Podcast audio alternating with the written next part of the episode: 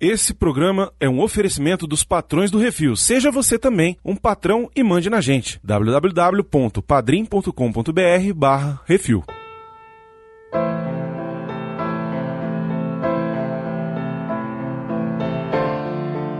Central do Brasil tem dentro de si todos os Brasis. Caraca, mil reais por um menino? Conheço esse tipo. Em casa é um bicho, na rua um palhaço. Olha, que é isso assim, rapaz?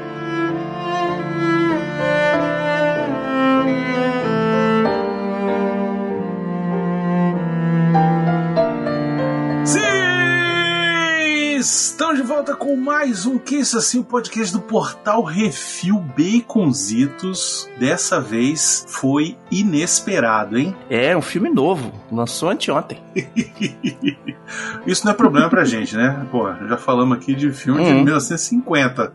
Isso não é problema. Mas eu acho que mais o ineditismo da parada, assim, de... acho que ninguém esperava esse assunto. Esse foi tirado da manga. É isso, hoje estamos aqui reunidos para falar sobre o já clássico Central do Brasil, filme dirigido por Walter Salles, com a magnífica Fernanda Montenegro, com Marília Pera, com Otávio Augusto e o garoto Vinícius de Oliveira. Foi indicado a dois Oscars, maldita Gwyneth Paltrow, que roubou o Puta Oscar que da pariu. Fernanda Montenegro. Não vou perdoar jamais a academia, jamais. É isso, eu sou o Bruno, estou aqui com Baconzitos. Oi, tudo bem, como vai? Diretamente, não poderíamos deixar de chamar uma, uma, uma pessoa que tivesse um nível de escolaridade maior que o nosso, né, Baconzitos?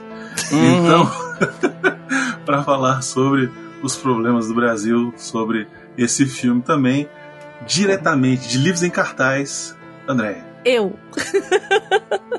A gente tem que trazer alguém que saiba ler as cartas pra nós, né? Exatamente, professor, entendeu? Mas eu não sou tão ruim quanto ela, não. Não, não mesmo. Nem, no, nem de muito longe. Mas teve transformação, e é sobre isso que a gente vai falar nesse programa hoje. Teve. Daqui a Uhum. pouco a gente volta, vai monjinha.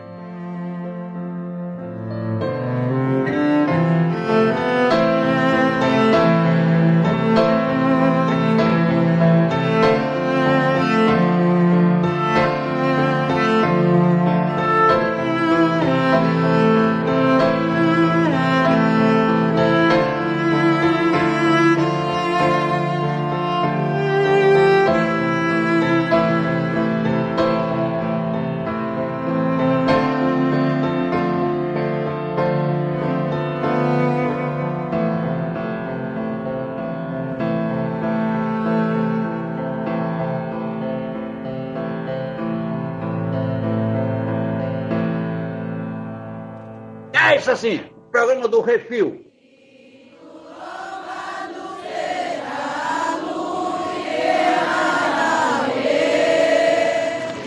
Consegui a merda de um caminhão que me tirasse do meio desse diabo, dessa romaria. Pra onde a gente vamos agora? Uma pé, tentar uma carona na estrada. A pé? É, a pé. Meu Deus, meu Deus, eu não sei o que eu fiz a Deus pra merecer isso, eu não sei. Você é um castigo na minha vida. Eu tô com fome. Não, aí eu. Eu não tenho fome, não é? Eu não tenho fome, só você. Não tem comida. Não tem mais dinheiro, não tem mais comida. Acabou. Se é isso que você quer saber, acabou. O que, que a gente vai fazer agora? Sei lá. Sei lá. Teu pai e tua mãe te puseram no mundo e não deviam ter posto, porque agora eu aqui que te aguente. Desgraça. Você é uma desgraça. Você é uma desgraça. Puta que pariu. Puta que pariu.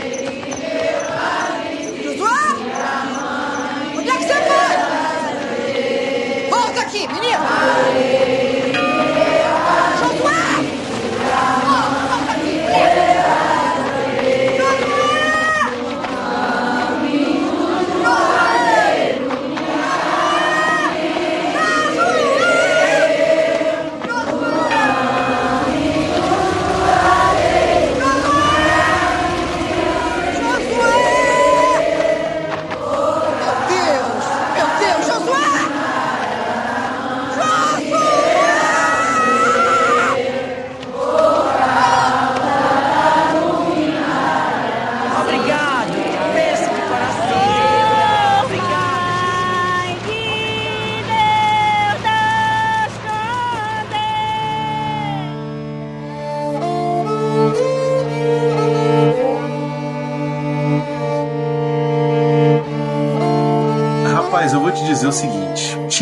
muito tempo que eu não assistia. Provavelmente eu assisti a última vez quando o filme foi lançado, em 98. Que eu me lembro que na época eu tinha 17 anos, fui assistir no cinema e fui assistir exatamente porque tinha vencido o prêmio de Berlim lá do Festival Urso de Ouro de Berlim e tava na lista para concorrer ao Oscar, né? E eu sempre fui ligado nessas coisas e tal. Eu falei, cara, eu vou lá assistir o Central do Brasil. Eu me lembro que eu fui assistir, achei um filme bom, aí me emocionei e tal, mas fiquei mais assim.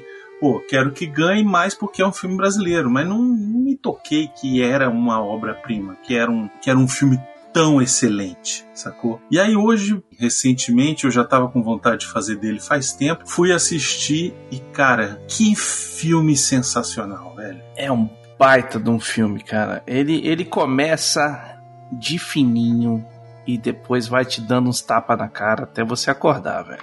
É, eu acho que ele, além de tudo isso que vocês falaram, ele resgata algumas coisas, temas que ainda nos são muito caros por conta do Brasil ou dos Brasis que a gente tem aqui dentro, né? Então, talvez por isso que é, o Bruno, quando assistiu lá com os 17 anos, eu também tinha coisa de 20 anos quando vi, a gente não tinha se tocado tanto e hoje ele continua tão, ou se não mais, atual, assim. Hoje, para mim, a experiência foi, no mínimo, arrebatadora, sabe assim? Uhum. Porque é um filme que, primeiro, e é uma coisa assim que eu já falei diversas vezes. Na época do Jurassic Cast eu já falava isso e depois agora com o Refil também continuo falando. É tão bom quando um filme não subestima a nossa inteligência, sabe? Uhum, uhum. Quando ele mostra a parada e ele não explica, e você tem que tirar a sua própria conclusão. E esse filme, ele é isso, assim, a cada vez que eu assisto, eu presto atenção em mais um detalhe, em mais uma coisa, fico sabendo de mais um bastidor, e isso expande a nossa percepção sobre o filme, né? E, e isso faz com que o filme cresça mais ainda dentro da sua própria relevância, eu acho. E aí a gente assiste hoje e você fala assim, é obviamente um filme muito, assim, eu não sei se eu diria que ele é muito melhor do que o principal concorrente dele lá no Oscar de, de 90, 99, 98, sei lá, que foi o Vida é Bela, né? O Vida é Bela é um puta filme, Uhum. a gente já fez programa sobre ele, eu adoro o filme e tal, mas Uhum. sei lá, a gente sendo brasileiro, a gente assiste esse filme, a gente fala assim, É caraca, porque o Vida é Bela fala de nazismo e, a, e Hollywood é putinha com o nazismo. a, a grande maioria do, do eleitorado, digamos assim, da academia é judeu, né? Descendente do judeu. Os judeus, por Uhum. muito tempo, dominaram o Hollywood, né? E ainda dominam muito, então é obviamente que vai ser um filme que vai chamar mais a atenção deles. Mas pra gente que é brasileiro, a gente assiste os dois e a gente fala, velho, esse aqui é muito mais, tem muito mais coisa. Eu acho que talvez seja até por isso. Porque uma vez conversando a a- com amigos a respeito disso, né? Principalmente do Que Horas Ela Volta, né? Que eu acho um puta filme também. Falaram assim: ah, mas você acha que ele não tem chance de pelo menos ir? Eu acho que tem coisas que elas são. Por mais que esse filme ele trate de alguns assuntos que são universais, ele é ele tem coisas que são muito pro nosso público. É exatamente o que, horas ela volta. Ele tem Sim. coisas Hum. universais, mas ele é muito assim, pra gente entender de fato, tem que estar na sociedade brasileira. Tem que ter sofrido na pele, né? E essa coisa do contexto que a gente às vezes faz, né? A gente vai ler um livro ou assistir a um filme que se passa numa outra, num outro período histórico, por exemplo, a gente vai muito pro pro contexto, porque se tem esse interesse de ir ao contexto. Mas talvez o público externo não tenha esse interesse por ser no Brasil, por, enfim, por N motivos, ele não vai ter esse interesse de entender o contexto também, né? Tanto que as Aham. pessoas que entendem amam o filme, mesmo lá fora, tanto que ganhou prêmio tudo mais. E é por isso que muita gente fala, né, do Oscar da Gwyneth Paltrow lá que acabou dando para que não foi para Fernanda Montenegro, mas eu acho que ela já é uma vencedora de ter sido indicada, porque é, entenderam a história. A academia de, de em algum ponto entendeu que aquela mulher tava, o que ela- aquela mulher fez para aquele filme. É muito difícil você ter um ator de um filme estrangeiro concorrer na categoria de ator ou atriz, né? Então isso já é um- uma coisa fora de série, né? É uma aberração a Gwyneth Paltrow ter ganhado? É, mas... Vou falar a real aqui. Vou falar a real aqui. Se esse filme tivesse sido lançado ano passado ou esse ano, Uhum. ele iria ser indicado a melhor filme e tinha vencido, entendeu? Uhum. Porque a cabeça de É Hollywood tem muito, mudado. é. Então, assim, hoje Uhum. seria com certeza o vencedor da categoria. Talvez concorrendo com o Vida é Bela realmente não vencesse, né? Porque o outro também era muito forte. Uhum. Mas a gente não pode esquecer que o próprio. Nesse, nesse ano da, da academia aí também, o próprio Roberto Benini, ele concorreu ao Oscar de melhor ator. Então era um Uhum. italiano concorrendo ao Oscar de melhor ator num filme italiano, filme estrangeiro. É, mas é europeu, entende onde eu quero chegar? É europeu, não é o orientalizado, entende? Não é o, o É. que a gente brinca que o Brasil é orientalizado, ele tá nesse, nesse termo do exótico, entende? Ainda tá muito, né? Ainda tá. Então, assim, por Uhum. mais que a gente olhe e fale assim, mas ele é europeu, né? Mesmo sendo italiano, Uhum. europeu, né? Tem isso também, Sim. eu acho. Mas ainda assim, imperdoável, imperdoável a, a Fernanda Montenegro não ter vencido o Oscar, apesar de. é, Ah, ah, ela já é uma vencedora. Não, é vencedora, mas não tô nem aí, sabe? Eu queria que ela tivesse lá Não, o, todo o mundo bichinho queria. dourado, Todo, né? todo Uhum. mundo queria. Todo mundo queria. Imagina. Porque- Mas assim, se a gente for pegar em perspectiva o que foi essa retomada do cinema brasileiro, como que chegou, né, ali, e como em 98 f- deu essa força tão grande de ter sido indicado pela toada que a gente vinha, né, de desmonte de cultura. É, ainda bem que isso ficou no passado, né? Aham, Ficou no ficou, passado. ficou pra caralho. Mas o desmonte de cultura, essas coisas que se passou, e ali com a retomada em 95, que veio com a Carlota Joaquina, e no ápice dessa retomada ali com o Walter Salles, né, com o Central do Brasil em 98, acho que veio coroar essa, essa retomada do cinema. Eu acho que precisava, mesmo que ele que não tenha ganhado, né. Eu sou fã da Fernanda Montenegro. Ao fazer um alto jabá aqui, a gente fez um livros em cartaz sobre Eles Não Usam Black Tie. Excelente. E, assim, Uhum. Eu acho ela, assim, de todas as atrizes, a, a maior de todas. Gosto muito da Marília Pera também, mas ela tem uma coisa no olhar que é impressionante, assim. É muito impressionante. É importante a gente falar um pouquinho sobre a questão da retomada, né? Em 1990 existia uma, uma empresa que era a Embrafilme, que era uma estatal, Uhum. empresa brasileira de filmes SA, e ela era a principal responsável por financiar, copro- coproduzir e distribuir os filmes no país. E em 1990, nosso querido presidente, ele, né, eu não gosto nem de falar o nome para não atrair o, o demônio. Isso, É. isso. É, Hum, porque quando você chama o encosto vem, né? Então deixa ele lá. nosso presidente na época, ele acabou com a Embrafilme. Falou: não, olha só, isso Uhum. aqui é coisa de comunista. Deve ter falado. Vagabundo. Vagabundo, entendeu? Uhum. E, e é isso, vamos cortar isso aí. Então, na década de 80, é, a Embrafilme ajudava a lançar 80 filmes por ano. E em 1992 foram lançados três filmes comerciais. Isso porque já estava Uhum. pronto, já estava sendo feito. E aí a fonte de recurso para produção cinematográfica no país foi eliminada. Assim, a gente tem que lembrar essa parada porque o Brasil não tem uma indústria de cinema. Hoje até tem. Não é, obviamente, Hollywood. mas... Então, mas você Uhum. sabe que. Eu, eu sei por que você tá falando isso. As pessoas que falam assim, ah, mas em outros lugares não tem, é uma falácia. Porque os Estados Unidos têm lei de incentivo, sim. E muitos Sim. filmes são feitos. A França tem, a França tem altíssimo.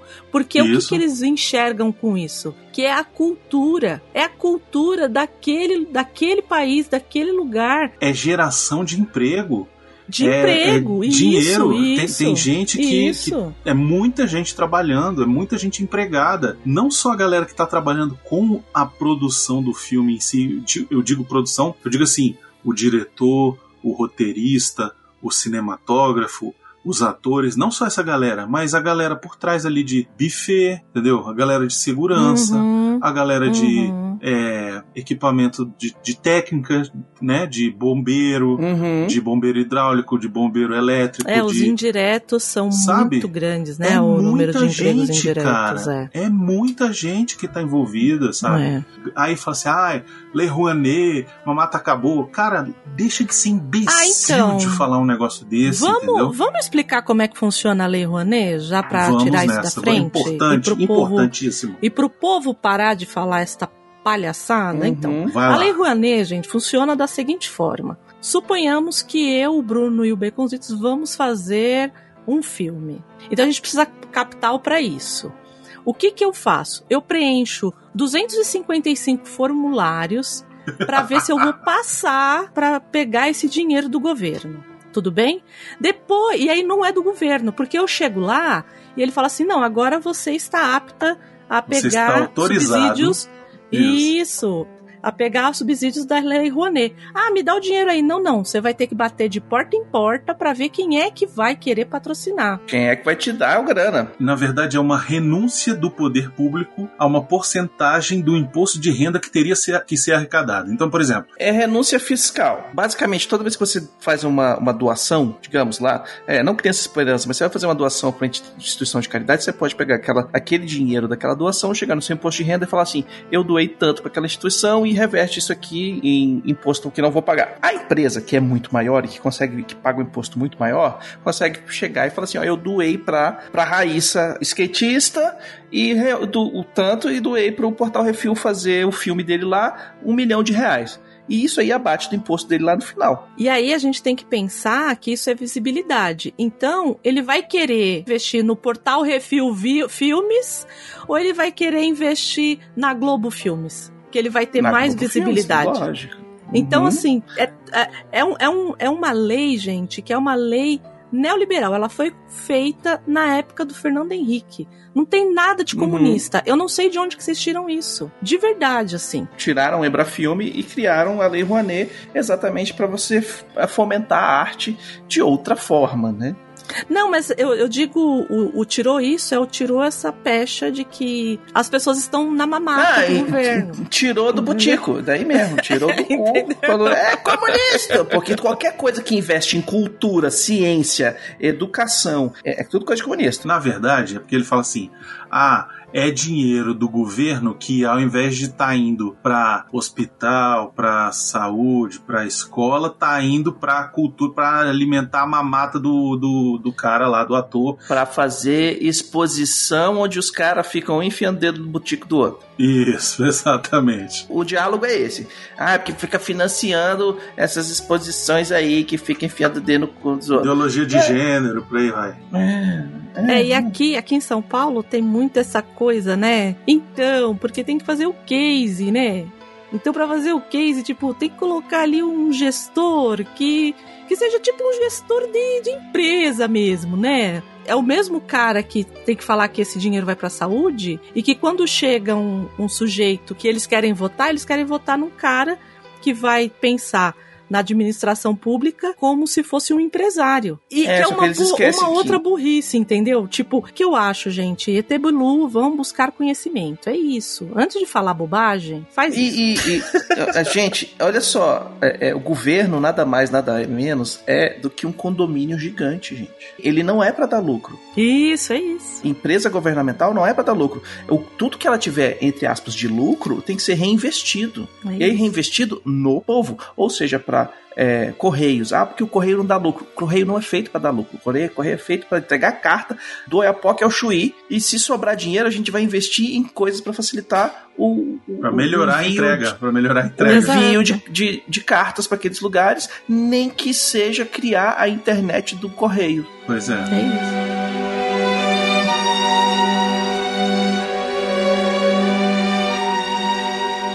91, né, na verdade, logo em seguida a Embrafilme acabou e tal, em 91, Uhum. um cara chamado Sérgio Paulo Rouanet, olha aí, elaborou uma lei de incentivo à cultura que estimulava o investimento de empresas públicas e privadas em projetos culturais, reiniciando porcentagem do imposto de renda a ser arrecadado, né? E depois, em 93, veio a lei do audiovisual. Uhum, Em 93 e uhum. 94, teve as três edições do Prêmio Resgate do Cinema Brasileiro, com recursos do rateio da Embrafilme, que contemplou um total de 56 filmes. Então, tem dois períodos dessa retomada, entre 1995 e 98, porque, principalmente nessa época, a entrada do Plano Real, rolou a paridade entre o real e o dólar, então Uhum. ficou barato fazer filme, alugar equipamento e tal, porque era tudo em dólar.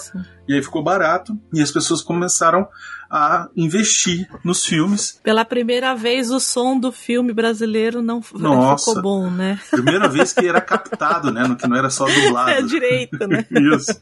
Pois é. O primeiro filme que marca esse início é o Carlota Joaquina, Princesa do Brasil, da Uhum. Carla Camurati, que, por incrível que pareça, fez um, teve um sucesso comercial. E isso ajudou a trazer uma galera pra para fazer com que os, fi- os filmes começassem a chamar gente, né? Então você teve esse, aí depois você teve o Quatrilho, que também foi um Uhum. filme que foi indicado ao Oscar, ao Oscar de filme estrangeiro, e isso também chamou a atenção, pensou, caramba, olha só, não sei o quê. E aí, em 98, teve Central do Brasil e o ápice, eu acho, do final da retomada, Cidade de Deus em 2002 Cidade de Deus, é. que ainda vamos fazer aqui um dia se tudo der certo, né? Que é um dos grandes filmes da história do, do Brasil, né? Mas, enfim, Central do Brasil, que é o filme que a gente está falando hoje, foi um filme que chamou muita atenção e principalmente por ter sido um filme é, laureado aí em diversos prêmios em toda a sua história, né? O filme rendeu, além da indicação ao Oscar para Fernanda Montenegro e para o próprio filme é, Melhor Filme Estrangeiro, venceu o Globo de Ouro de Melhor Filme Estrangeiro e ela concorreu também ao, ao Globo de Ouro de Melhor Atriz em Filme Dramático. Independent Spirit Awards, Prêmio César, o BAFTA, é, Prêmio Satellite. No lançamento no Festival Internacional de Cinema de Berlim, ele ganhou o prestigiadíssimo prêmio do Urso de Ouro de melhor filme. Uhum. E a Fernanda Sim. Montenegro ganhou o Urso de Prata. E em novembro de 2015, a obra entrou na lista dos 100 melhores filmes brasileiros de todos os tempos, realizada pela Associação Brasileira dos Críticos de Cinema.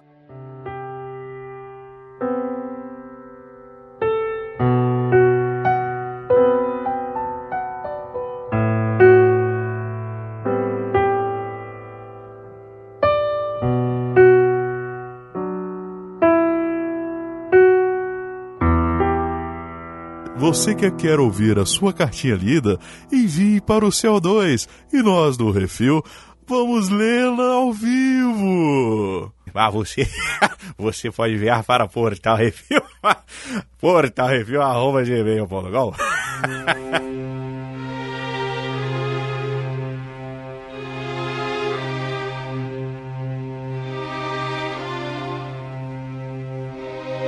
E sobre o que, que é Central do Brasil? Então, é uma história, como eu sempre brinco, é uma história simples, né? Assim, não é uma história é, absurda, com mil reviravoltas, né? É a história do fudeu e agora o que, que eu faço com esse menino? Então a gente tem lá a Dora, que é uma professora aposentada que faz ali complementa a renda escrevendo carta para pessoas analfabetas ali na estação central do Brasil, né? Por dois reais cada. É, então. Dois reais se for para botar no correio. Isso, Sim. um real só para escrever a carta.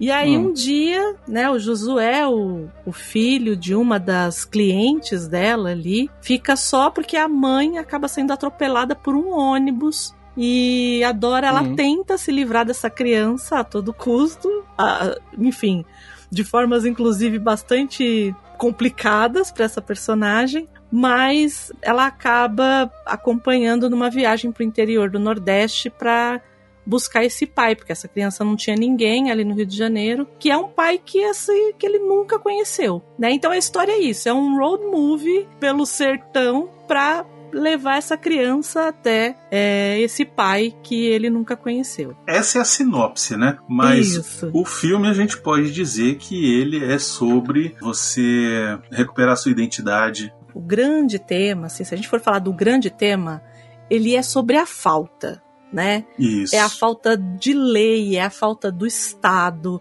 é a falta do dinheiro, é a falta do amor, é a É falta da identidade, do abandono. É isso. Ele tem isso como carga, assim. Eu acho que o Walter Salles, assim como Josué vai buscar, vai tentar buscar o filho dele, ele tenta buscar esse pai é, estético dele.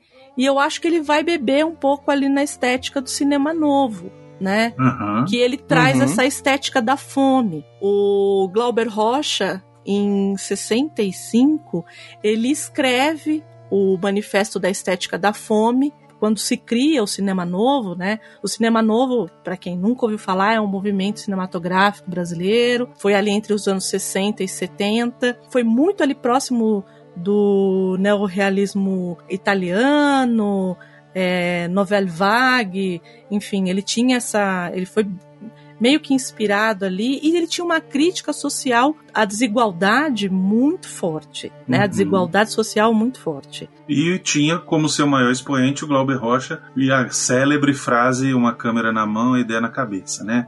Tipo, o importante não era a técnica, mas sim fazer. É quase um, punk, um punk rock do, do cinema. Just do it, né? Exatamente. É isso, era isso mesmo. E aí ele quebra essa coisa dessas amarras que a gente aqui, os latino-americanos, principalmente tem com melodrama, né? Que é essa coisa do exagero, né? Da novela, né? Quando a gente fala em melodrama, acho que a coisa que mais exemplifica é a novela. E ele quebra com isso, ele deixa tudo mais seco, mais é mais duro, né? Não tem muitos excessos. E por mais que a gente veja a Dora como uma heroína melodramática aqui, eu acho que o Walter Salles ele vai beber nessa fonte ali para pegar essa estética da fome, por conta dessa coisa da falta. Então, como Total. que eu amo se tudo me falta?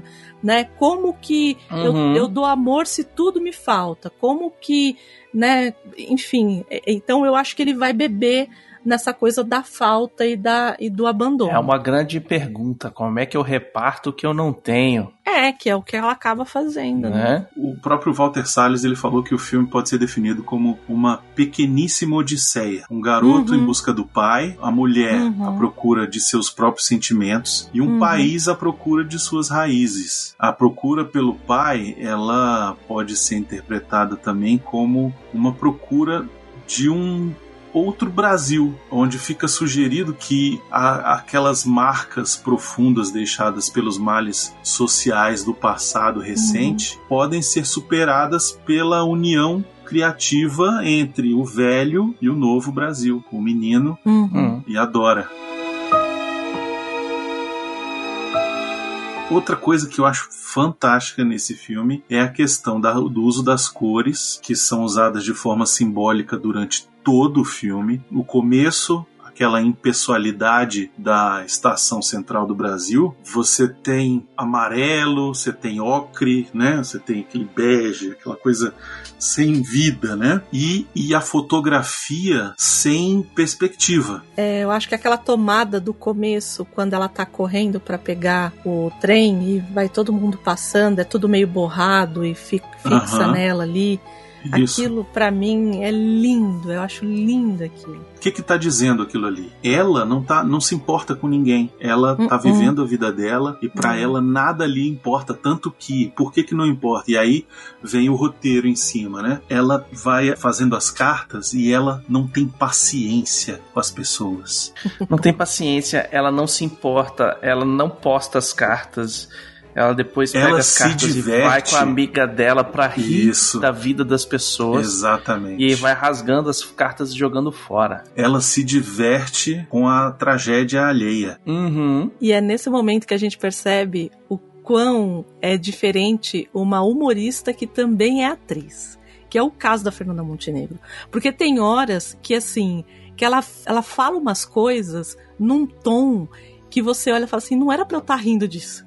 Aham. Uhum. É. Ela é muito impressionante, assim. A Marília Pera também, mas ela é que a Marília Pera tá num papel ali. Num papel mais de boazinha, né? Mas Isso, isso. a, a- a Agora Fernanda ela- Montenegro ela tá num papel que é cheio de camadas, né? É um papel Isso. que depois a gente vai entendendo por que, que ela chegou naquele momento, por que, que ela é daquele jeito, né? O, Sim. E é a, a própria relação dela com o garoto, e é isso que eu acho muito foda, assim. Isso vai aparecendo Uhum. ao decorrer do filme, você vai entendendo isso, porque a, a nossa primeira impressão dela é de. Cara, essa mulher é odiosa, velho. Eu odeio É um essa ser mulher humano. é um ser humano ruim, ela é ruim, É. sabe? E você, ao, à medida que você vai conhecendo ela e que ela vai tirando essa armadura que ela mesma criou pra não se ferir, aí você vai entendendo por que, que ela é desse jeito, sabe? Por que, que ela é uma pessoa tão ruim, né? E você vê que ela não é tão ruim.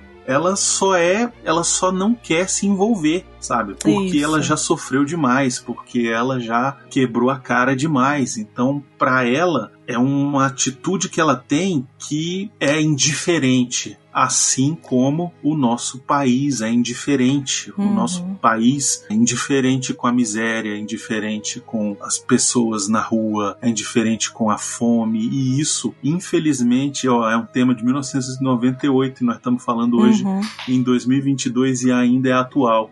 Ainda tem Uhum. gente que fica pé da vida com o padre Júlio Lancelotti, Meu que Deus. está é. ajudando as crianças e pessoas de rua, moradores de rua, que não têm o que comer, que não têm onde dormir, e ficam putas com ele dizendo que ele é comunista. Pois é. Ó, para vocês verem como é curioso, né? Falando especificamente de protagonista feminina, né? Pro Glauber Rocha, ainda na estética da fome, né? Eu vou, se vocês me permitirem, eu vou ler só um trechinho do que ele fala ali. O cinema Uhum. novo, por isso, não fez melodramas. As mulheres do cinema novo sempre foram seres em busca de uma, de uma saída possível para o amor dada a impossibilidade de amar com fome. A mulher protótipo de Porto de- das Caxias mata o marido. A Dandara de Gangazumba foge da guerra para um amor romântico. A mulher em São Paulo, é sociedade anônima, quer a segurança do amor pequeno burguês e para isso tentará reduzir a vida do marido a um sistema medíocre. E aí o que, que o Walter Salles faz?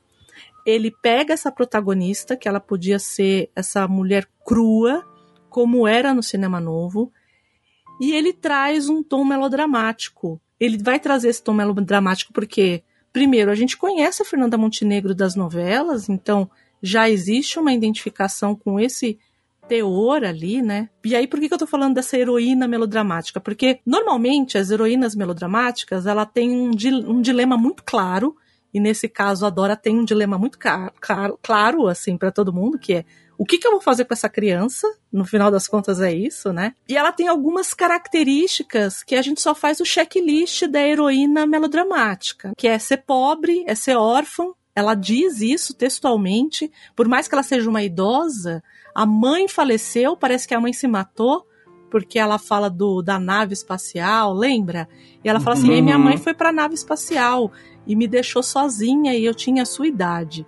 Então a impressão que dá é que a mãe dela cometeu suicídio e o pai sumiu na vida. Ela é violentada, né, por essa violência, essa violência do corpo e tudo mais, sofredora, injustiçada, tem baixa autoestima. Essas são as que a gente consegue aproximar com mais facilidade da Dora. Agora tem três aqui que mais ou menos, que é casta, esperançosa e romântica. E essas, logo de cara, você fala assim: não, a Dora não é. Mas conforme vai passando o tempo, a gente vai percebendo que, por mais amargura que ela tenha, ela teve esperança ali no César, né? No Otton Bastos, quando ela o encontra. é, e tem Sim, essa, essa esse vislumbre. E olha que curioso: o Otton Bastos faz o corisco em Deus e o Diabo na Terra do Sol. E Aham. aqui ele faz um evangélico, que é Sim. completamente o oposto do corisco, né? Sim. Esse homem ele deseja aquela mulher e ele foge. É. Né? Não é nada, ele fugiu daquilo ali, né? O Largou que o não faria. É, É. Ele fugiu porque ele viu que o negócio estava ficando sério, né? Ele viu que ela conseguia manipular ele. É. Eu acho que é mais que isso, eu acho que ele teve medo, porque ele Teve porque medo também, com certeza. Ele teve medo, é. Eu acho que ele teve medo. E ela traz Uhum. uma esperança e ela, é, e, e ela tem esse traço romântico ali. Então, eu acho que o Walter Salles, de novo, ele vai beber nessa estética da fome, como eu disse, mas ele faz essa Dora cheia de nuances, que é delicioso de ver. E no primeiro momento você tá odiando aquela mulher porque ela é odiosa. Enfim, ela me lembrou muito uma personagem que é a.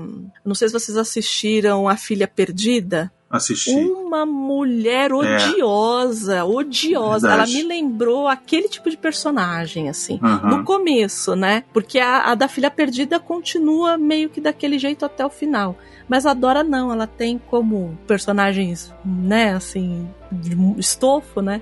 ela tem uma hum. trajetória e ela acaba, não é se redimindo, mas ela acaba tendo uma transformação ali. Né? Então, eu acho que Outra coisa que é muito interessante no filme é o argumento que ela, ela se enxerga na criança em um uhum, determinado momento. Uhum, uhum. Quando ela resolve ajudar ele, levar ele para o Nordeste, e na verdade a gente acha que isso já veio até antes, mas a gente é enganado pelo roteiro, que é brilhante, uhum. e ela acaba, enfim, daqui a pouco a gente fala sobre isso, mas partindo nessa jornada com o menino para o Nordeste para tentar achar o pai, mas ela tá ao tempo todo remoendo a história do próprio pai dela e projetando o pai dela no pai do menino que ela nem conhece. Porque ela uhum. chama o pai do menino de bêbado, na verdade era o pai dela que era um bêbado.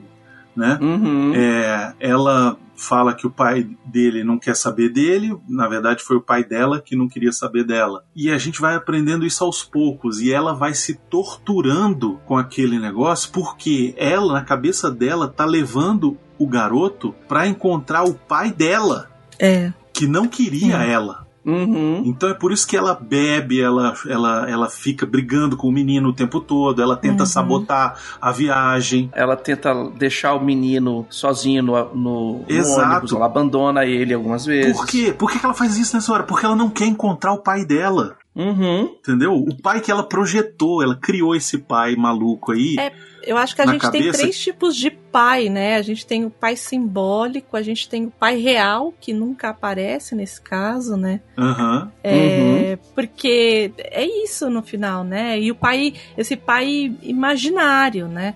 Então o simbólico é esse pai que, em tese, vai trazer para você, vai, vai te dar isso em símbolo mesmo, né? É o, a mãe é, é, a casa e o pai é a ética, né?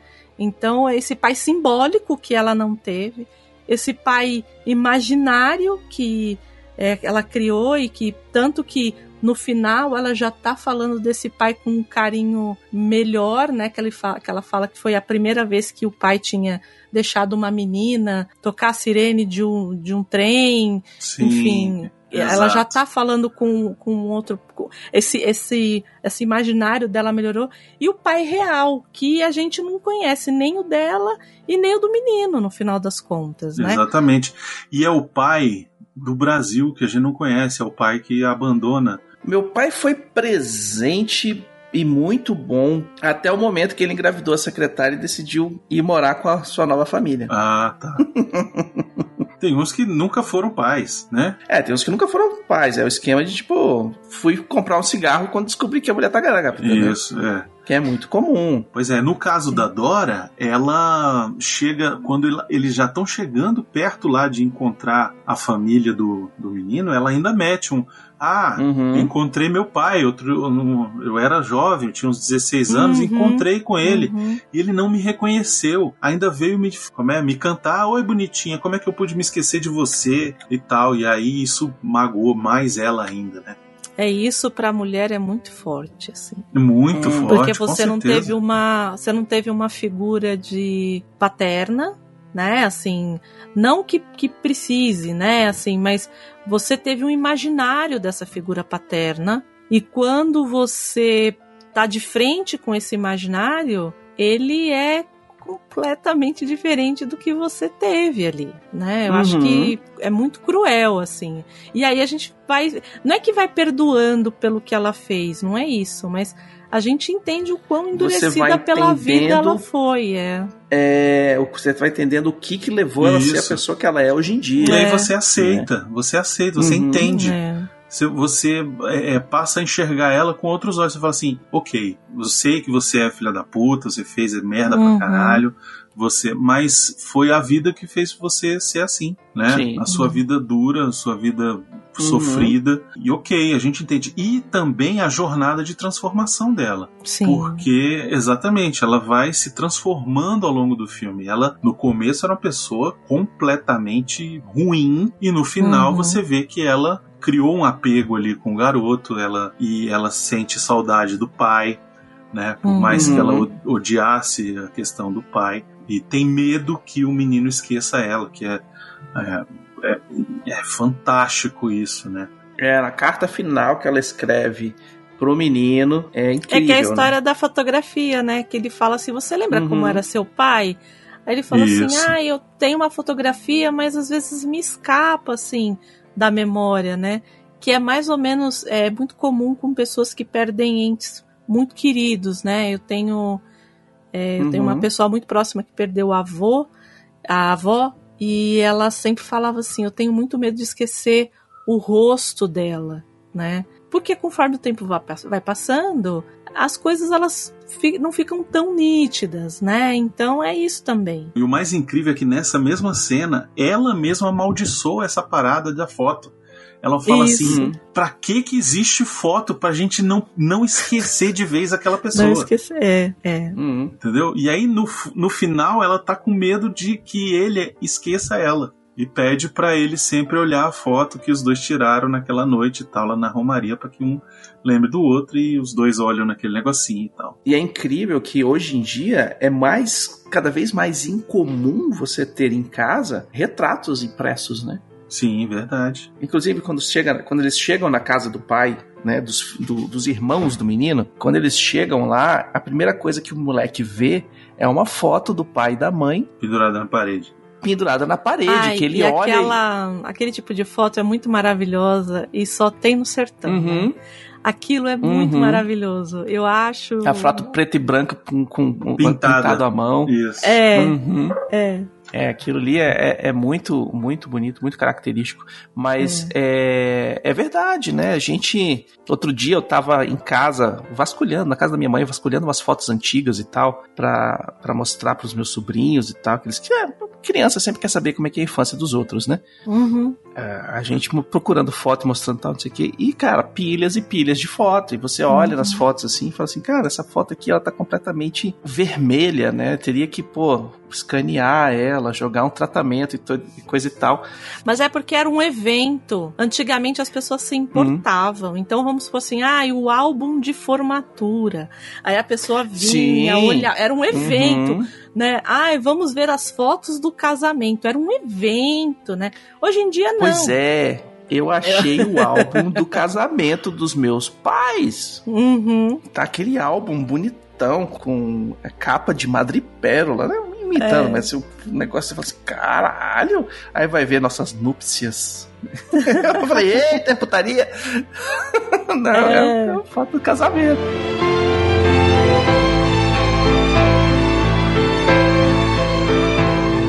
Importante, eu acho, a gente falar um pouquinho sobre o elenco, né? A gente já falou Uhum. um pouco sobre a Fernanda Montenegro. O Walter Salles falou que queria botar ela muito antes de ter a ideia do filme, sacou? Uhum. Falou, cara, preciso ter um. fazer alguma coisa com a Fernanda Montenegro. Mas aí Ainda também não. não vale, Aí, né? né? Pô, aí, aí até eu, né? Também queria gravar um podcast com a Fernanda Montenegro.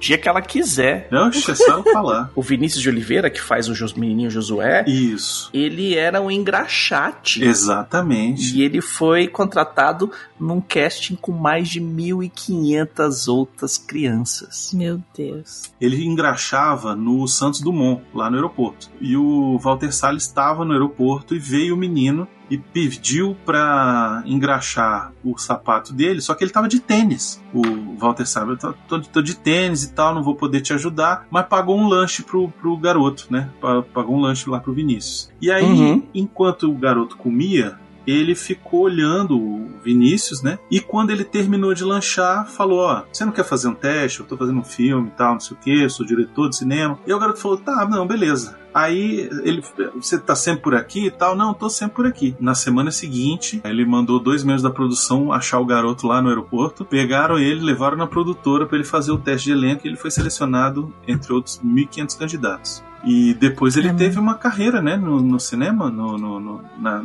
ele tá até hoje na novela e Tem, tal. ele tá, ele tá atuando até hoje. Ele tem. é, Acho que o outro filme que eu vi com ele foi Boi Neon só. ele tá em Não Foi Minha Culpa, uma série de televisão Uhum. desse ano.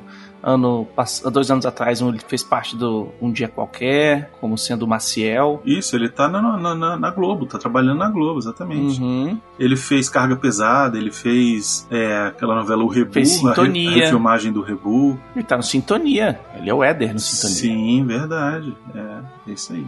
Enfim, é um cara que foi, foi salvo pelo cinema. Olha aí. Uhum. Foi salvo pelo cinema, velho. Chupa essa, Lei Rouanet. Entendeu? Mas eu- É. outra coisa que eu acho que é importante a gente falar é o seguinte: começaram a fazer as filmagens e tal, e muita coisa do roteiro foi sendo acrescentada à medida em que eles foram fazendo a parada. Por exemplo, tinha uma cena lá no Central do Brasil, a mulher escrevendo as cartas para atores que chegavam e sentavam.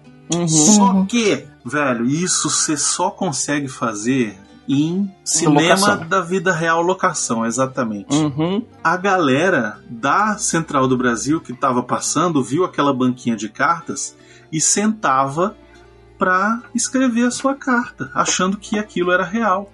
Não reconhecia a Fernanda Montenegro por alguma razão. É porque ela tava sem maquiagem nenhuma, imagina. Tava sem É. maquiagem nenhuma. Tem tomadas que você olha assim, ela tá completamente despida, assim. Tipo, Isso. É uma- né, assim, não tem nada ali. Então, é claro, deve ter alguma coisa pra, pra luz, alguma coisa assim, mas não tem nada Uhum. ali. E aí o que, que eles começaram a fazer? Começaram a filmar esses depoimentos reais de cartas reais. Então, Nossa. todas as cartas que você vê no filme são cartas de pessoas reais mandando carta Hum. pra casa real. Querido, meu coração é seu. Não importa o que você tenha feito, eu te amo. Eu te amo. Esses anos todos que você vai ficar trancado aí dentro, eu também vou ficar trancada aqui fora te esperando.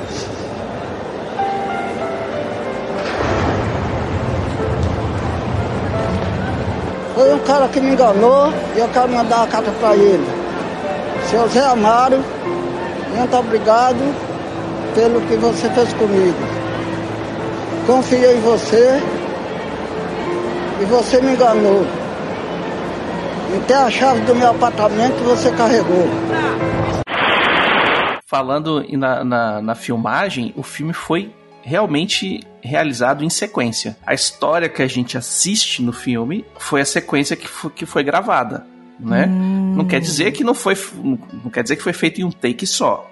Uhum. Veja bem, mas foi gravado na ordem bonitinha, que também ajuda bastante os atores mirins, né? O ET também é outro filme que foi feito é, gravado em sequência, né? Uhum. porque fica mais fácil da criança entender o que está acontecendo, né? Os atores adultos já estão acostumados a, a filmar fora de ordem, porque ah, Uhum. vão fazer todas as cenas desse, desse cenário de uma vez, que eles vão desmontar amanhã e montar outro lugar. Ao longo das viagens pelo Brasil, né, é, eles realmente pegaram o ônibus e viajaram dentro do ônibus para lugares no Nordeste. Eles filmaram em Vitória da Conquista, Milagres, né? A própria cidade lá que, que fazia papel de, de uma fictícia Bom Jesus do Norte, que não é uma cidade que não existe, Uhum. é Uhum. uma cidade chamada Sertânia. Fica a 300 quilômetros do Recife e foi usada para representar essa cidade. É sertania, não é? É sertania? É, eu não sei eu exatamente. acho que é. Se é Pois a que é. eu tô pensando, é. Enfim. Mas o que, que aconteceu? Eles escolheram esse local depois de já ter percorrido cerca de tipo 10 mil quilômetros entre Bahia, Ceará e Pernambuco. Uhum. E aí chamaram os, os moradores desse distrito para ganhar um cachê para interpretar ali a Romaria, né? Sim, e eles eram Nossa. todos devotos. Porque eles resolveram fazer aquela Romaria lá e tal, montaram todo o cenário, então construíram ali a, a igreja, né? O, A Casa dos Milagres. Isso, exatamente. O- a agência dos Correios, o cabeleireiro, Uhum. o cenário da festa, aquelas barraquinhas, não sei o que e tal.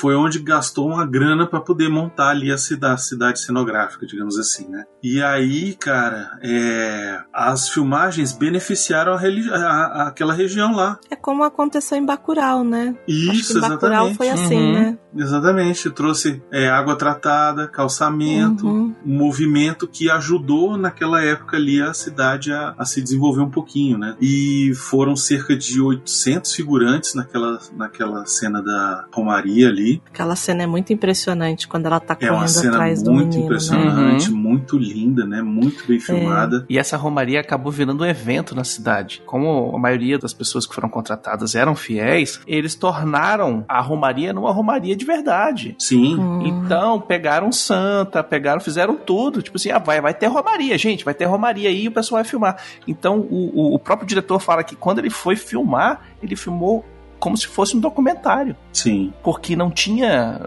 Aquilo estava Não tinha acontecendo, ensaio, não tava. é, exatamente. Não tinha fala- ação, não voltava, não Isso. ia. Era, vai, tá acontecendo e vocês vão. A gente vai gravar aqui no meio. Vamos rezar, todo mundo rezando e Romaria, vocês são, estão acostumados a fazer isso. E tava lendo, Uhum. nesses três dias vai rolar Romaria, é isso. E a galera ficou fazendo e eles foram aproveitando. E pra quem não conhece, é, é, no interior, assim, inclusive em vários lugares do Brasil, não especificamente no Nordeste, quando tem essas romarias e coisa e tal, normalmente tem pessoas que recebem os romeiros, né, em Uhum. suas casas e provém alimento, janta, almoço, pousada também, né? Uhum. E isso acontece muito também em regiões rurais, né? Que é a cavalaria, né? O pessoal com os cavalos carregando É, santo e coisa e tal. aqui, aqui o pessoal que vai pra Aparecida do Norte tem muito, assim, Uhum. tem as pousadas dos romeiros, tem bastante, assim. Exato. É, lugares que eles pousam, né? É um ato religioso Uhum. você prover a- o, o pouso e a alimentação para os outros. Então, como a- a- o pessoal estava fazendo um filme, o, o- quem estava recebendo a romaria era o pessoal da produção. Então, eles que estavam provendo alimentação e tal para todo mundo, mas tudo aconteceu pro filme, mas o filme gerou a reza, né? Gerou o evento. Dentro daquelas coisas de pegar pessoas que não são atores pra botar no filme, tinha um ator que estava contratado pra fazer o fotógrafo que tira a foto do, da Dora e do Josué lá em Bom Jesus do Norte. Uhum. E aí, quando eles chegaram lá, já tinha um fotógrafo lá, um cara, um senhor, conheceram lá um senhor, que falou: Não, eu faço, eu tiro foto. O que, o senhor faz? Eu tiro foto e tal. Ah, o senhor tira foto. Quantos anos o senhor tira? Não, 38 anos eu tiro foto das romarias e tal, com, com as pessoas com o santo e tal, não sei o que.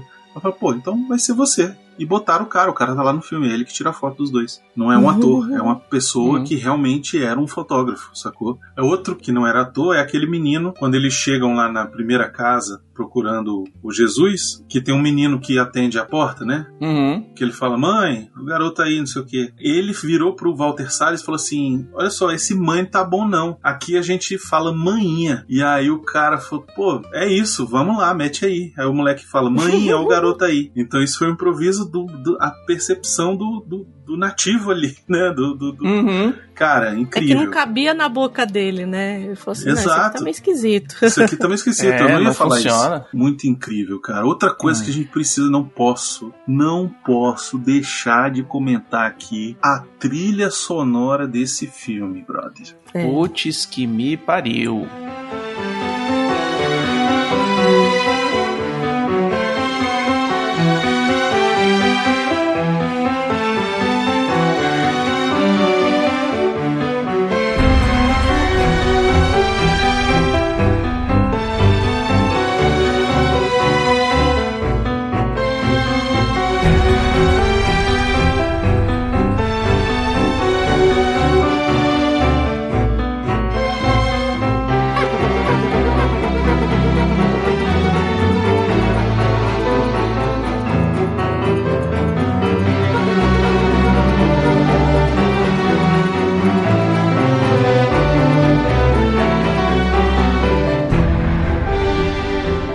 Trilha sonora ela foi composta pelo Antônio Alves Pinto e por ninguém mais, ninguém menos que Jacques Morelenbaum.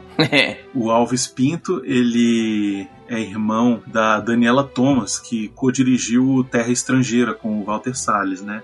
Uhum. É, filho do Ziraldo, né? Pois é. é.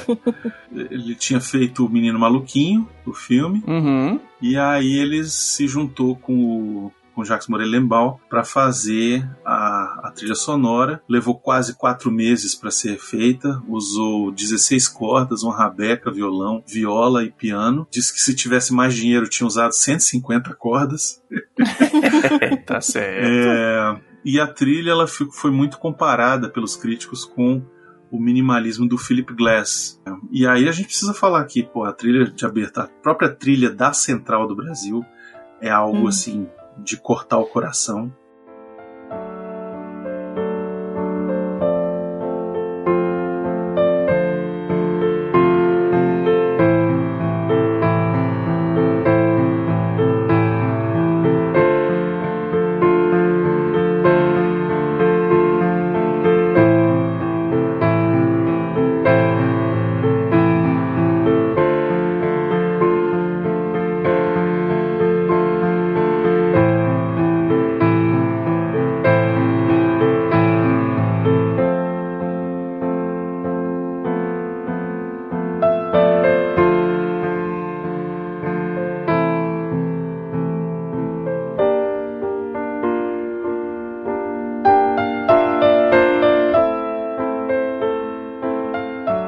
Ela recebeu o prêmio de melhor trilha sonora do Prêmio Sharp. Excelente. Eu acho uma trilha assim muito de cortar o coração o tempo todo, sabe? Uma trilha emocionante. Apesar de ser um filme de silêncios, né? Sim, é um Uhum. filme de vários é um filme de silêncios. silêncios, né? Assim, quando a trilha vem, Ela vem pra pra furar. é, é. Hum. Ela vem pra terminar de espetar a faca. É, porque na- nessa cena específica que a Dora, ela vai até o banheiro, né? Quando ela se insinua pro César, ela vai ao banheiro e ela volta. E ele foi embora com o caminhão e ela tá chorando ali, não tem nada. É Não. simplesmente silêncio, assim. De novo o E vazio, tem né? muitos momentos. A ausência. É, a ausência. E tem muitos momentos. E quando a trilha vem, é porque você sabe que é só pra. É só o que já tá morto. É pra ornar. Isso. Né? É aquele esquema, não é, é diferente do que a gente fala várias vezes assim, quando a gente tá falando de trilha sonora, que chega e sobe a música, o violino lá pra você ch- chorar até não poder mais. Cara, não precisa. É, não precisa- aqui, aqui não precisa. A, a trilha, ela, ela meio que ela te abraça e fala, tá tudo bem, é só um filme. Sabe? Ela meio que faz isso, porque ela não, ela não joga o violino lá em cima pra você ter que chorar na cena, você já tá emocionado. Ela não, É, ela é ela pra não compor. te Ela- assusta, ela não, não É ela, que essa, sabe, e ela essa não- coisa das cordas, né? O Bruno falou que Uhum. essa é muito nosso, essa coisa do, do- da viola, do violão. Por mais que a gente Sim. diga que não, né? é- remete muito a essa, essa herança, né? Então também tem isso, né? Desse lugar familiar, sonoramente familiar, né? E a gente não pode deixar de comentar que o final do filme, depois que acaba, já entra ali um Preciso Me Encontrar do Cartola, né, velho? Que é uma Uhum, parada sim. assim, cara, escolhida a dedo, né? Assim, é um Porrada, negócio. né? Cara, é um soco na cara, né, velho? É pra É. você. Se você não chorou ainda, amiga, é agora que É você ali, vai. essa é a sabe? hora. Exatamente. Não, se você não chorou ainda, você tem uma pedra no lugar do seu coração. Mas É, você adora e não descobriu, né? Deixe-me ir, preciso andar, vou por aí a procurar, sorrir pra não chorar. Deixe-me, preciso andar, vou por aí a procurar, sorrir pra não chorar. Quero assistir ao sol nascer, ver as águas dos rios correr, ouvir os pássaros cantar. Eu quero nascer, quero viver, deixe-me, preciso andar, vou por aí a procurar, Evita não chorar. Se alguém por mim.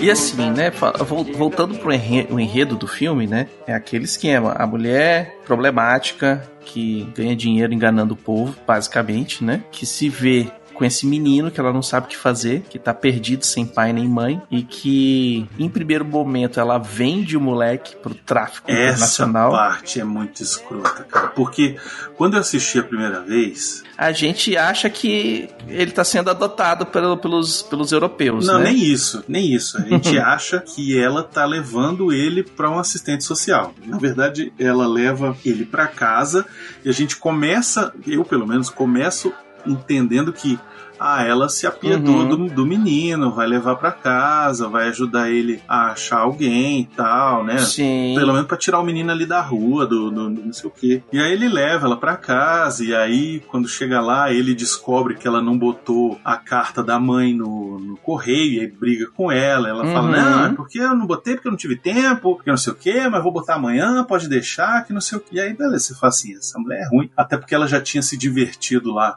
junto com a outra, né? Julgando as, as derrotas das pessoas, né? E o que é mais cruel, se ela tivesse de fato colocado essa carta no correio, nada disso teria acontecido. Pois é, Sim. Exatamente, né? E aí ela pega o menino, no dia seguinte ela se encontra com o cara lá, aquele o Otávio Augusto, que no, Uhum. no dia anterior Uhum. tem uma cena dos dois que ela é chamada pelo cara e o cara fala alguma coisa com ela que a gente não vê, a gente só vê os dois conversando ao longe. E ela, ah, tá, não, beleza, tudo bem. E aí ela vai lá e fala com o menino. Então a gente fica imaginando assim, ah, o cara falou com ela, ó, a mãe do moleque morreu, ele não tem pra onde É, levar e leva tal. ele pro orfanato, Isso, leva, leva ele pra, pra assistência social, vai, ajuda aí, tira ele daqui que ele não pode ficar dormindo aqui e tal, que é perigoso. E aí a gente fica, porque a gente fica sempre pensando nas, na bondade das pessoas, né? Uhum. E aí quando ela vai, encontra o cara, não sei aonde, o cara, ó, vocês estão atrasados, não sei o quê, e ela chega lá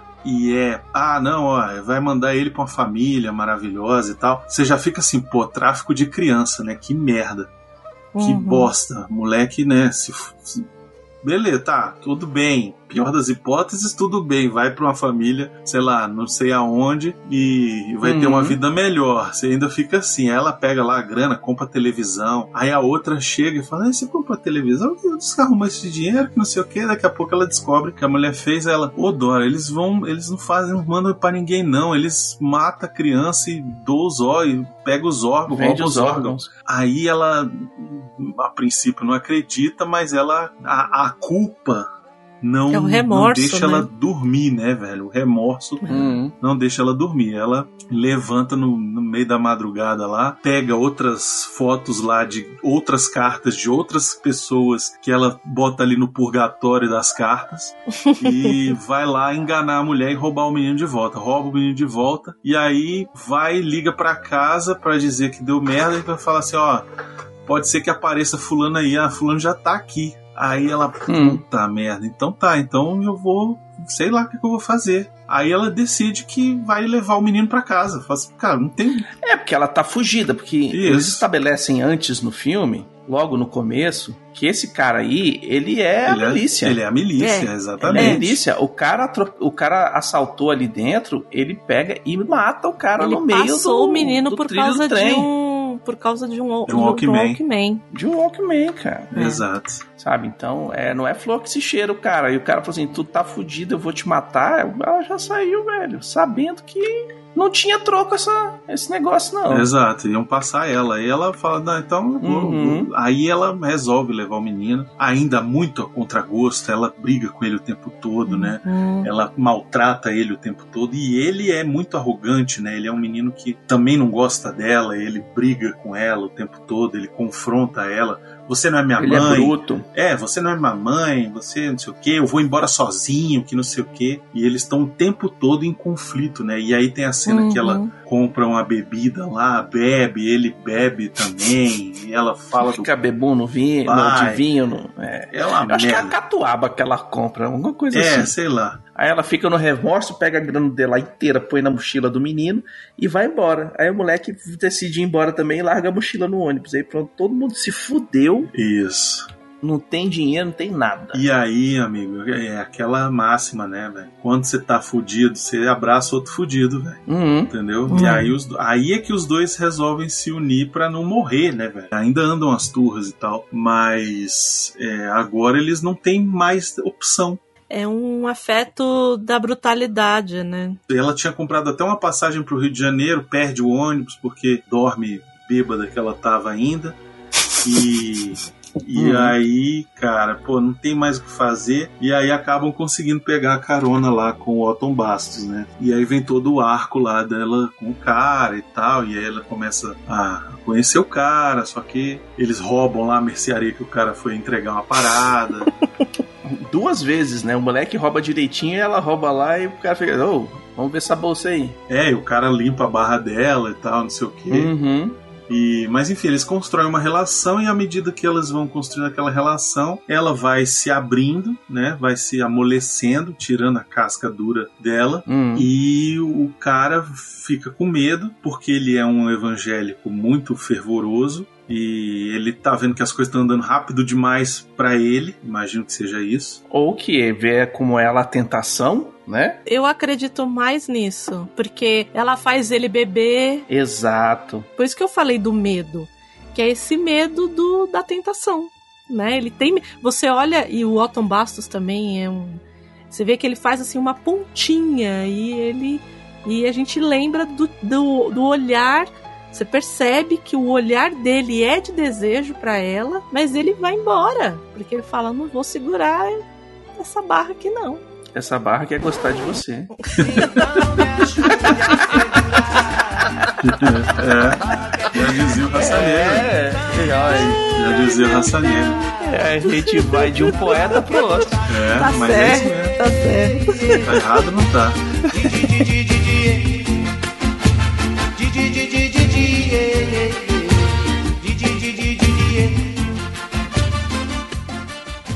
Quer ser parceiro do Refil ou divulgar a sua marca ou evento? Envie o um e-mail para portalrefil@gmail.com.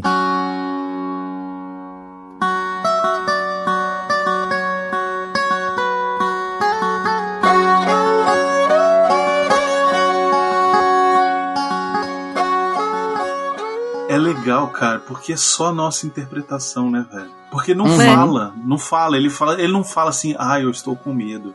Ele não fala, Não. ai, eu estou em dúvida. Ai, eu não, Não sei. tem o narrador. Não tem um narrador, não, não tem, tem ela nada. depois Ele falando assim. mostra. Mas por que será que ele foi embora? Será que é porque ele ficou com medo? Nada, não tem.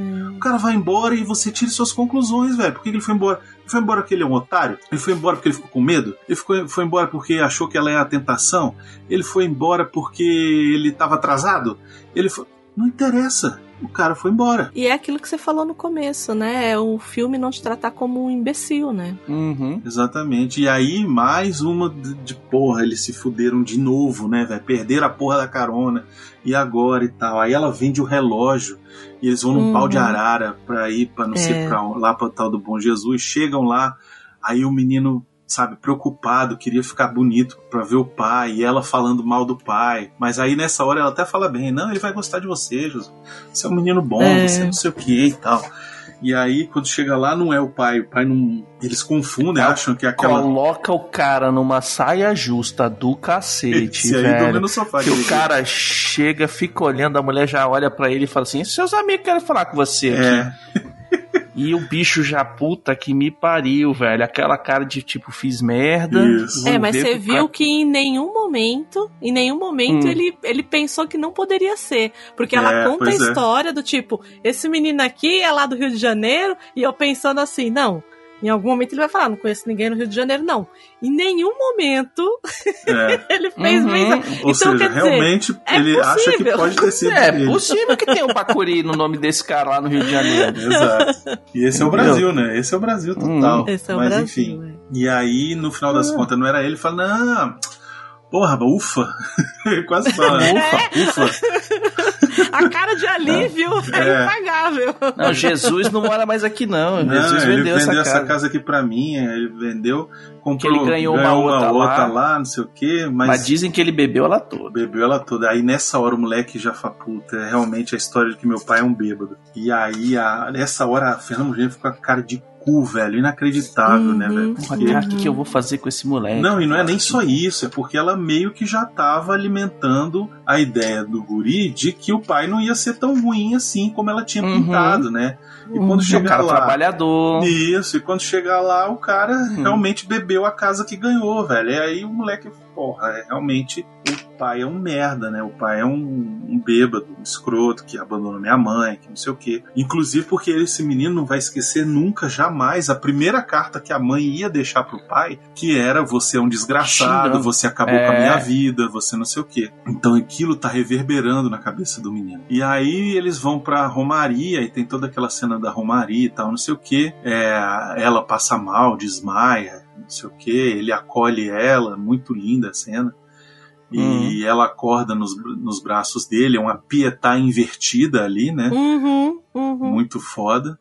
E você tem a cena que o menino tem a ideia de fazer eles ganharem De dinheiro. escrever as cartas. Exatamente. Vamos fazer o contrário, né? Escrever a carta de volta pro pessoal. Isso, da galera que de foi pro Rio de Janeiro, né? E Uhum. aí todas as cartas ali de novo são cartas reais. Não tem carta inventada ali. Essas cenas das cartas, elas mostram como o Brasil é diverso. Como cada um tem uma história diferente, né? Não, e ali na central do Brasil, acho que é mais. A, a- a gente ainda tem mais essa impressão, porque ele faz as pessoas falarem pra câmera, então ela está falando pra você. Uhum. Ela tá te contando a sua história, né? Assim, de frente. E assim, e tem sotaque da Bahia, do Ceará, de Minas. E é mulher, é homem, é velho, é novo, é preto, é branco, é assim, é a diversidade de fato, né, desse Brasil de verdade, né? Não esse Brasil pasteurizado, é aquele Brasil ali. Um Brasil analfabeto, um Brasil sofrido, um Brasil que, É. que não desiste, um Brasil Isso. que está na Famílias luta. separadas. Isso, um Brasil que está na luta, um Brasil que tem fé, um Brasil que acredita numa, numa religião, que tem uma. uma né? É, Uhum. Um Brasil trabalhador, né? um Brasil Uhum. que não tem vergonha de, de errar, um Brasil que erra, mas não tem Que vergonha luta por um futuro melhor o tempo inteiro, que né? luta tá- exatamente e que tem seus seus dramas, suas angústias, seus desejos, né, seus seus limites morais e seus amores e, E que é esse que tem que ser exaltado. Exato. É esse Uhum. que tem que ser exaltado. Não são símbolos que foram, que foram enfiados goela abaixo da gente. É esse tipo de É, coisa que tem que nada- ser exaltada. É pra esse tipo de coisa que a gente tem que ser patriota. É pra Isso. esse tipo de coisa que a gente tem que ser brasileiro. Não é de cima pra baixo, é de baixo pra cima. E é, e é isso que às vezes eu acho que as pessoas não entendem. Assistem esse filme e falam que é filme de Nordeste. Isso, que é filme de pobreza.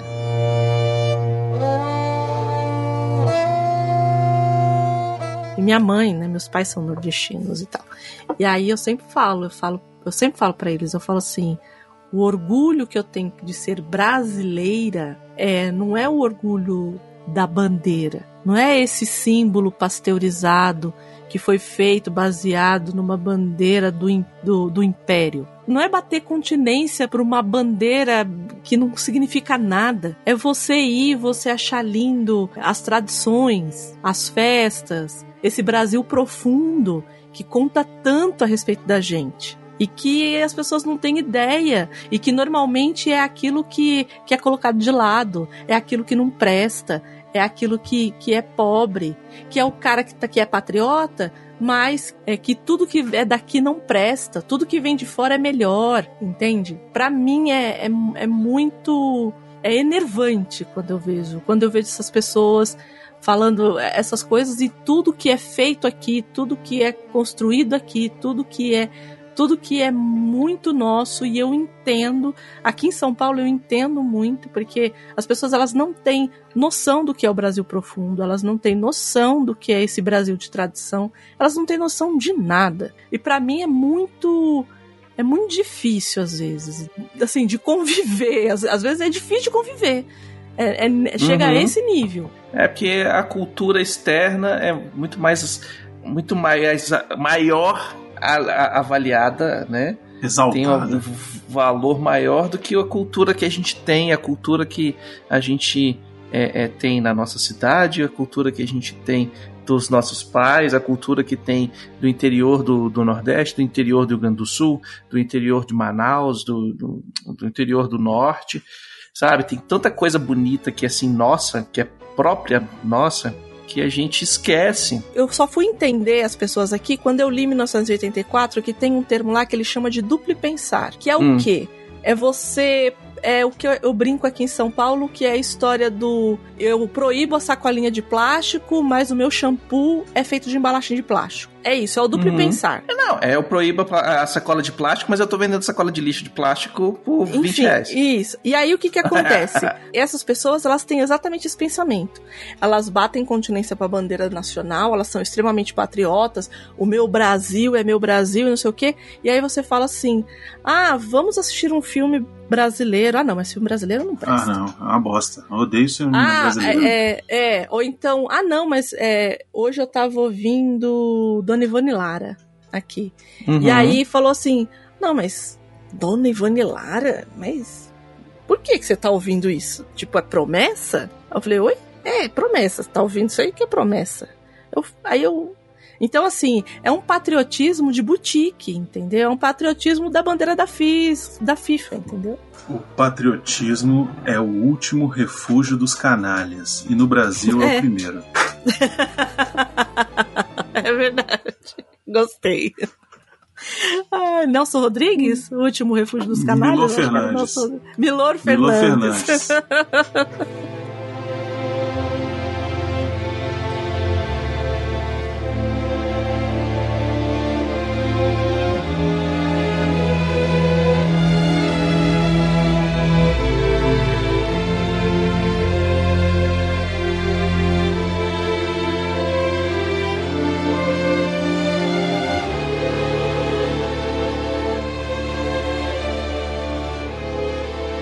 Vamos falar do final do filme, que eu acho que é importantíssimo a Vamos. gente falar do final desse filme. Eles, Uhum. depois de conseguirem juntar dinheiro escrevendo carta para as pessoas, eles é, arrumam dinheiro para pegar um ônibus e ir para outra tal da casa onde o, o tal do Jesus, o pai do menino, teria comprado outra casa, né? Ganhado outra Sim, casa. pra onde que ele foi realmente morar, né? Isso. Eles chegam lá e quando chega lá, bate na porta, ah, o seu Jesus não tá, essa casa ele me vendeu porque, enfim, foi embora e tal. E eles ficam, né, desesperançosos. Nessa hora ela fala pra ele: Olha, você quiser, vai morar comigo. Ela já tá, né, assim. Já tá querendo adotar o menino. Já tá querendo adotar o menino e tal. E aí, Uhum. quando chega, que eles estão pra ir embora, um rapaz fala: Ah, eu fiquei sabendo aí que vocês estão procurando meu pai. E aí, nessa hora, o menino já se agarra nela. Uhum. Uhum. Isso é um detalhe muito, muito importante, assim. Que ele Sim.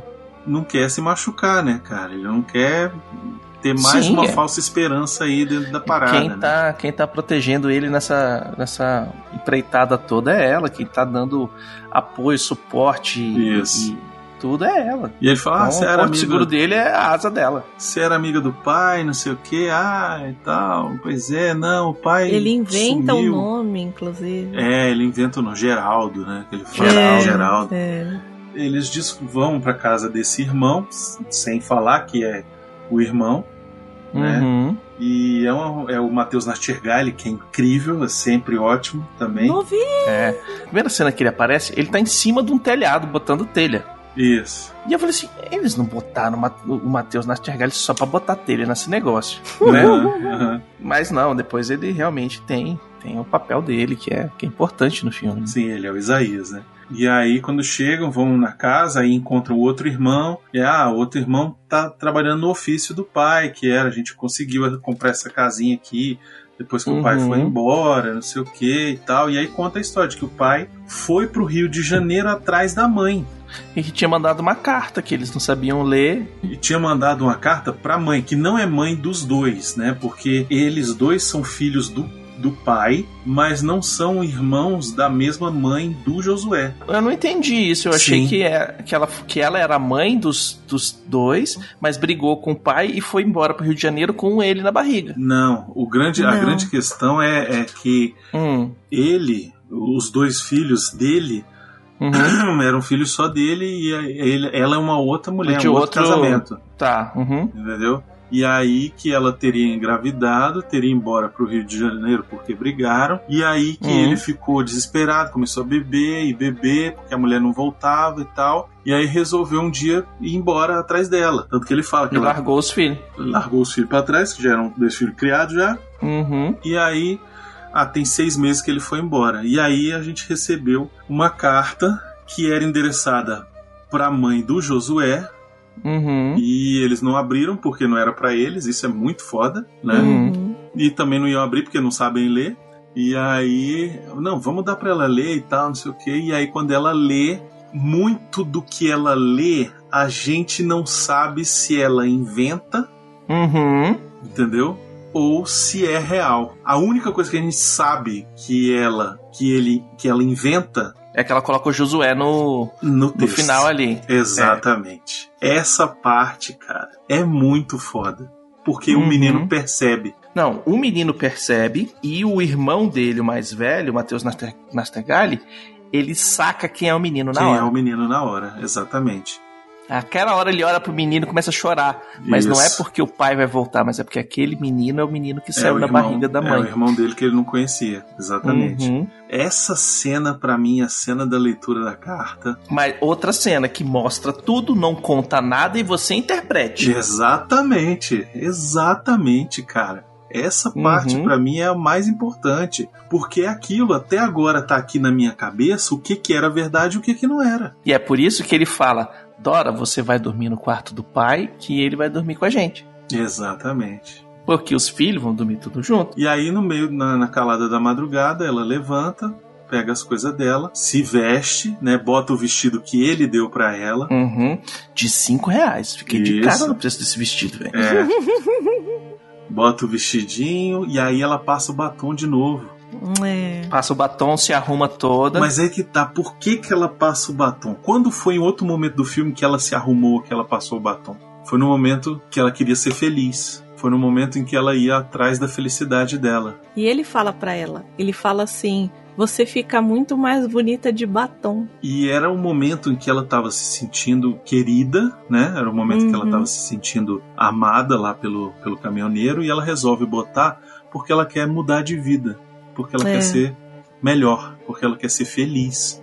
E aí aqui a Uhum. mesma coisa, ela bota a, a roupa, ela passa o batom e ela vai embora, deixa o Josué com os irmãos. Ela deixa a carta que a mãe escreveu pro pai junto da carta que o pai escreveu pra mãe. Isso é muito e bom, essas, cara. essas duas coisas Esses são os- detalhezinhos. são os dois últimos legados que esses órfãos têm do pai e da mãe. Porque a gente não sabe se esse pai vai voltar, se morreu lá no Rio, bêbado. Ele falou que ele ia pro garimpo ficar mais um mês antes de voltar. Não Pois sabe é. se ele passou um perrengue, se tá endividado, se virou Escravo. é, serviço análogo à escravidão, exatamente. Isso.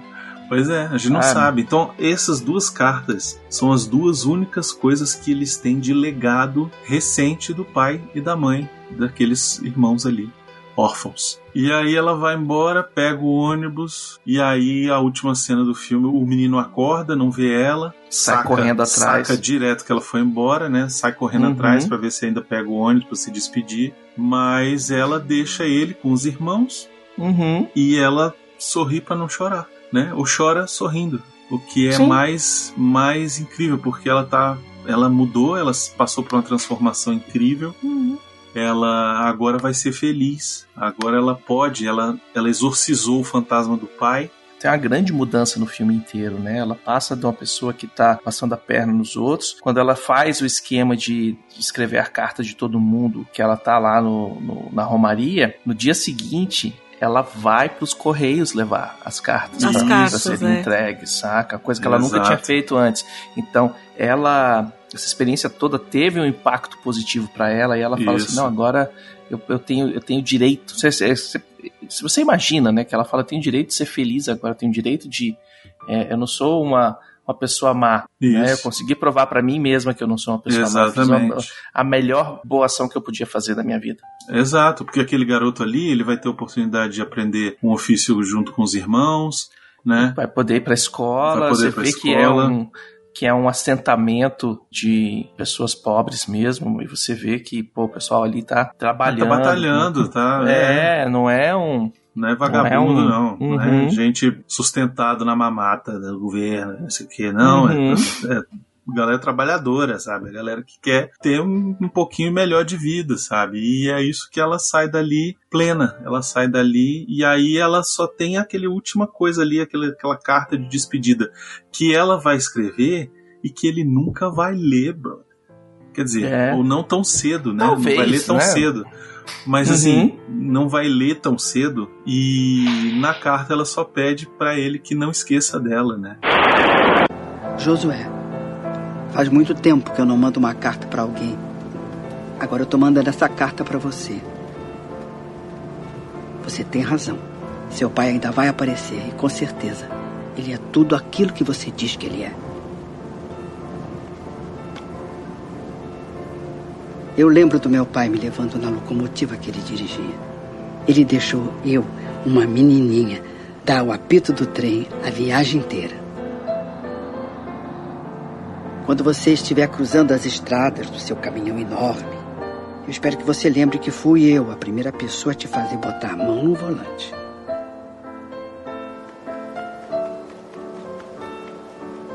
Também vai ser melhor para você ficar aí com seus irmãos. Você merece muito, muito mais do que eu tenho para te dar. No dia que você quiser lembrar de mim, dá uma olhada no retratinho que a gente tirou junto. Eu digo isso porque tenho medo que um dia você também me esqueça. Tenho saudade do meu pai. Tenho saudade de tudo.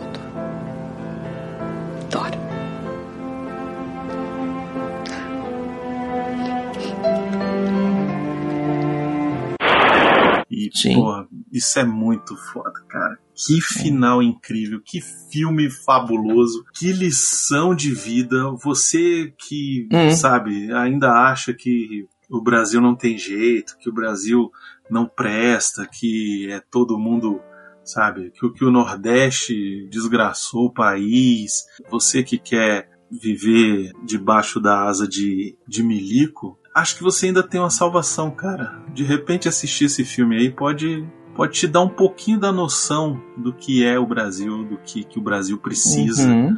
De onde que o Brasil precisa mirar pra melhorar. Mas a classe média não gosta de ver miséria, bro. Esse é o problema. Não gosta.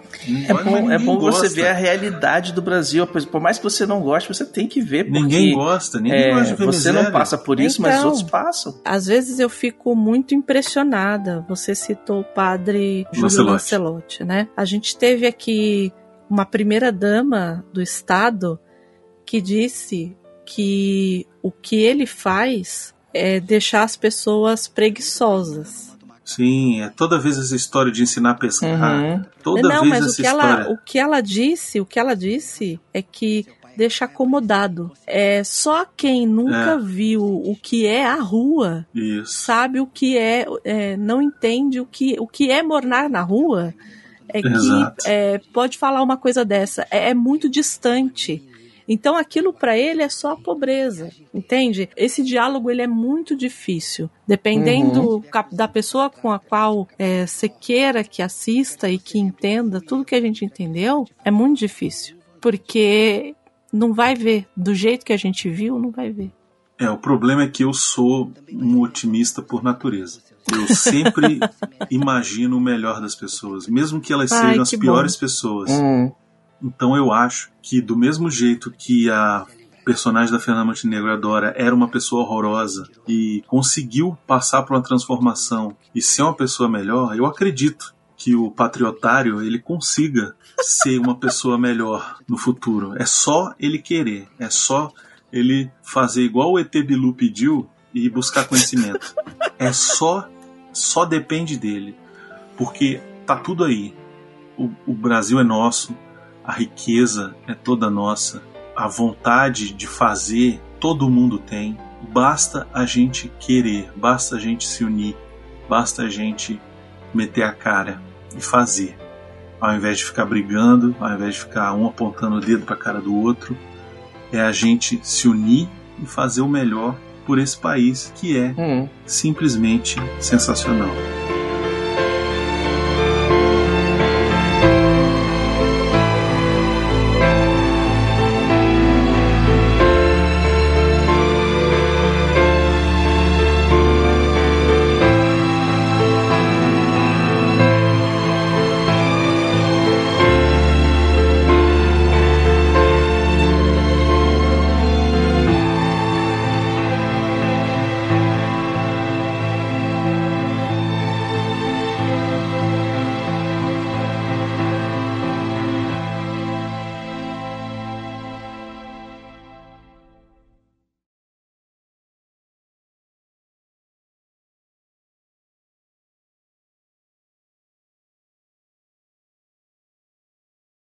Fechou, não tem.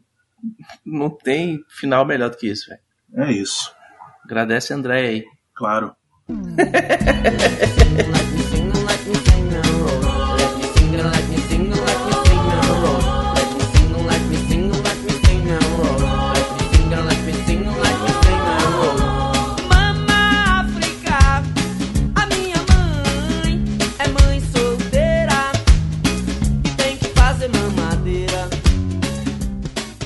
Antes da gente ir embora, precisamos falar sobre livros em cartaz.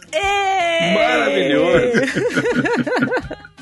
Faça seu jabá. Então, assim, hoje vocês estão aqui conosco. Vocês vão ter uma overdose de Andréia, desculpa aí. e na próxima semana tem livros em cartaz de novo. É, gente, é, obrigado. Acho que é, dá até para eu fazer um agradecimento aqui em loco para os meninos que a gente está tocando o projeto, eu e a Gabi. Acho que posso falar em nome da Gabi. É, a gente está amando fazer o projeto e esperamos que vamos ficar aí um bom tempo fazer. A gente tá adorando. A gente tem um puto orgulho. A gente tem um puto orgulho. Eu tenho um puto orgulho. Uhum. Não, outro dia, não sei o que que foi que tava acontecendo, que me pediram no Twitter pra falar, ah, podcast que fala sobre mulher e tal, não sei o que. Eu peguei e compartilhei o episódio que vocês falaram da Mulher Maravilha. Ah, sim. Na hora, assim, ó, puf, escuta isso aqui. Todo mundo, caraca, eu falei, escuta isso aí, essas mulheres mandam. o resto dos podcasts do, do, do, do, feed são mais ou menos. Esse é, esse é bom. ah, para de graça. Cheio das é bom, graças. é bom. querendo biscoito essa hora. É, Nada. Mas assim, escutem. Gabriele Deali e essa que vos fala aqui a cada 15 dias nesse mesmo feed, nesse mesmo bate-feed. A gente vai ter aí uma um recessozinho ali por dezembro, mas a gente fala isso aqui quando tiver mais chegando mais perto, Normal. né? Mas tô adorando aí e venham, venham, simplesmente escutem e sintam-se abraçados todos.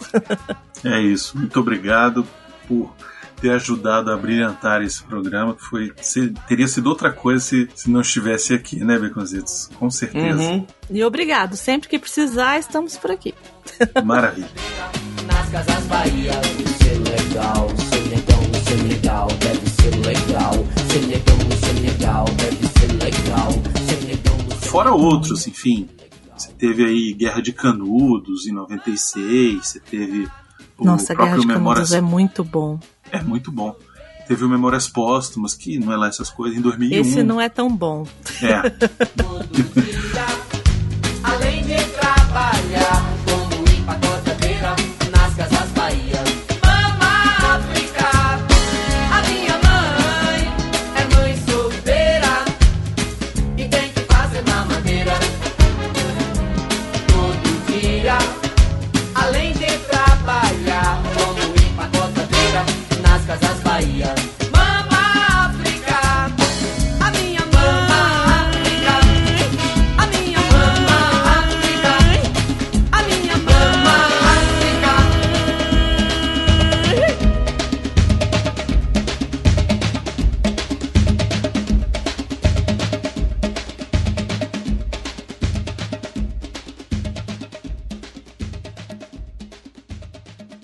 Pode ir embora, acabou a festinha. Vai pra casa, vai pra casa.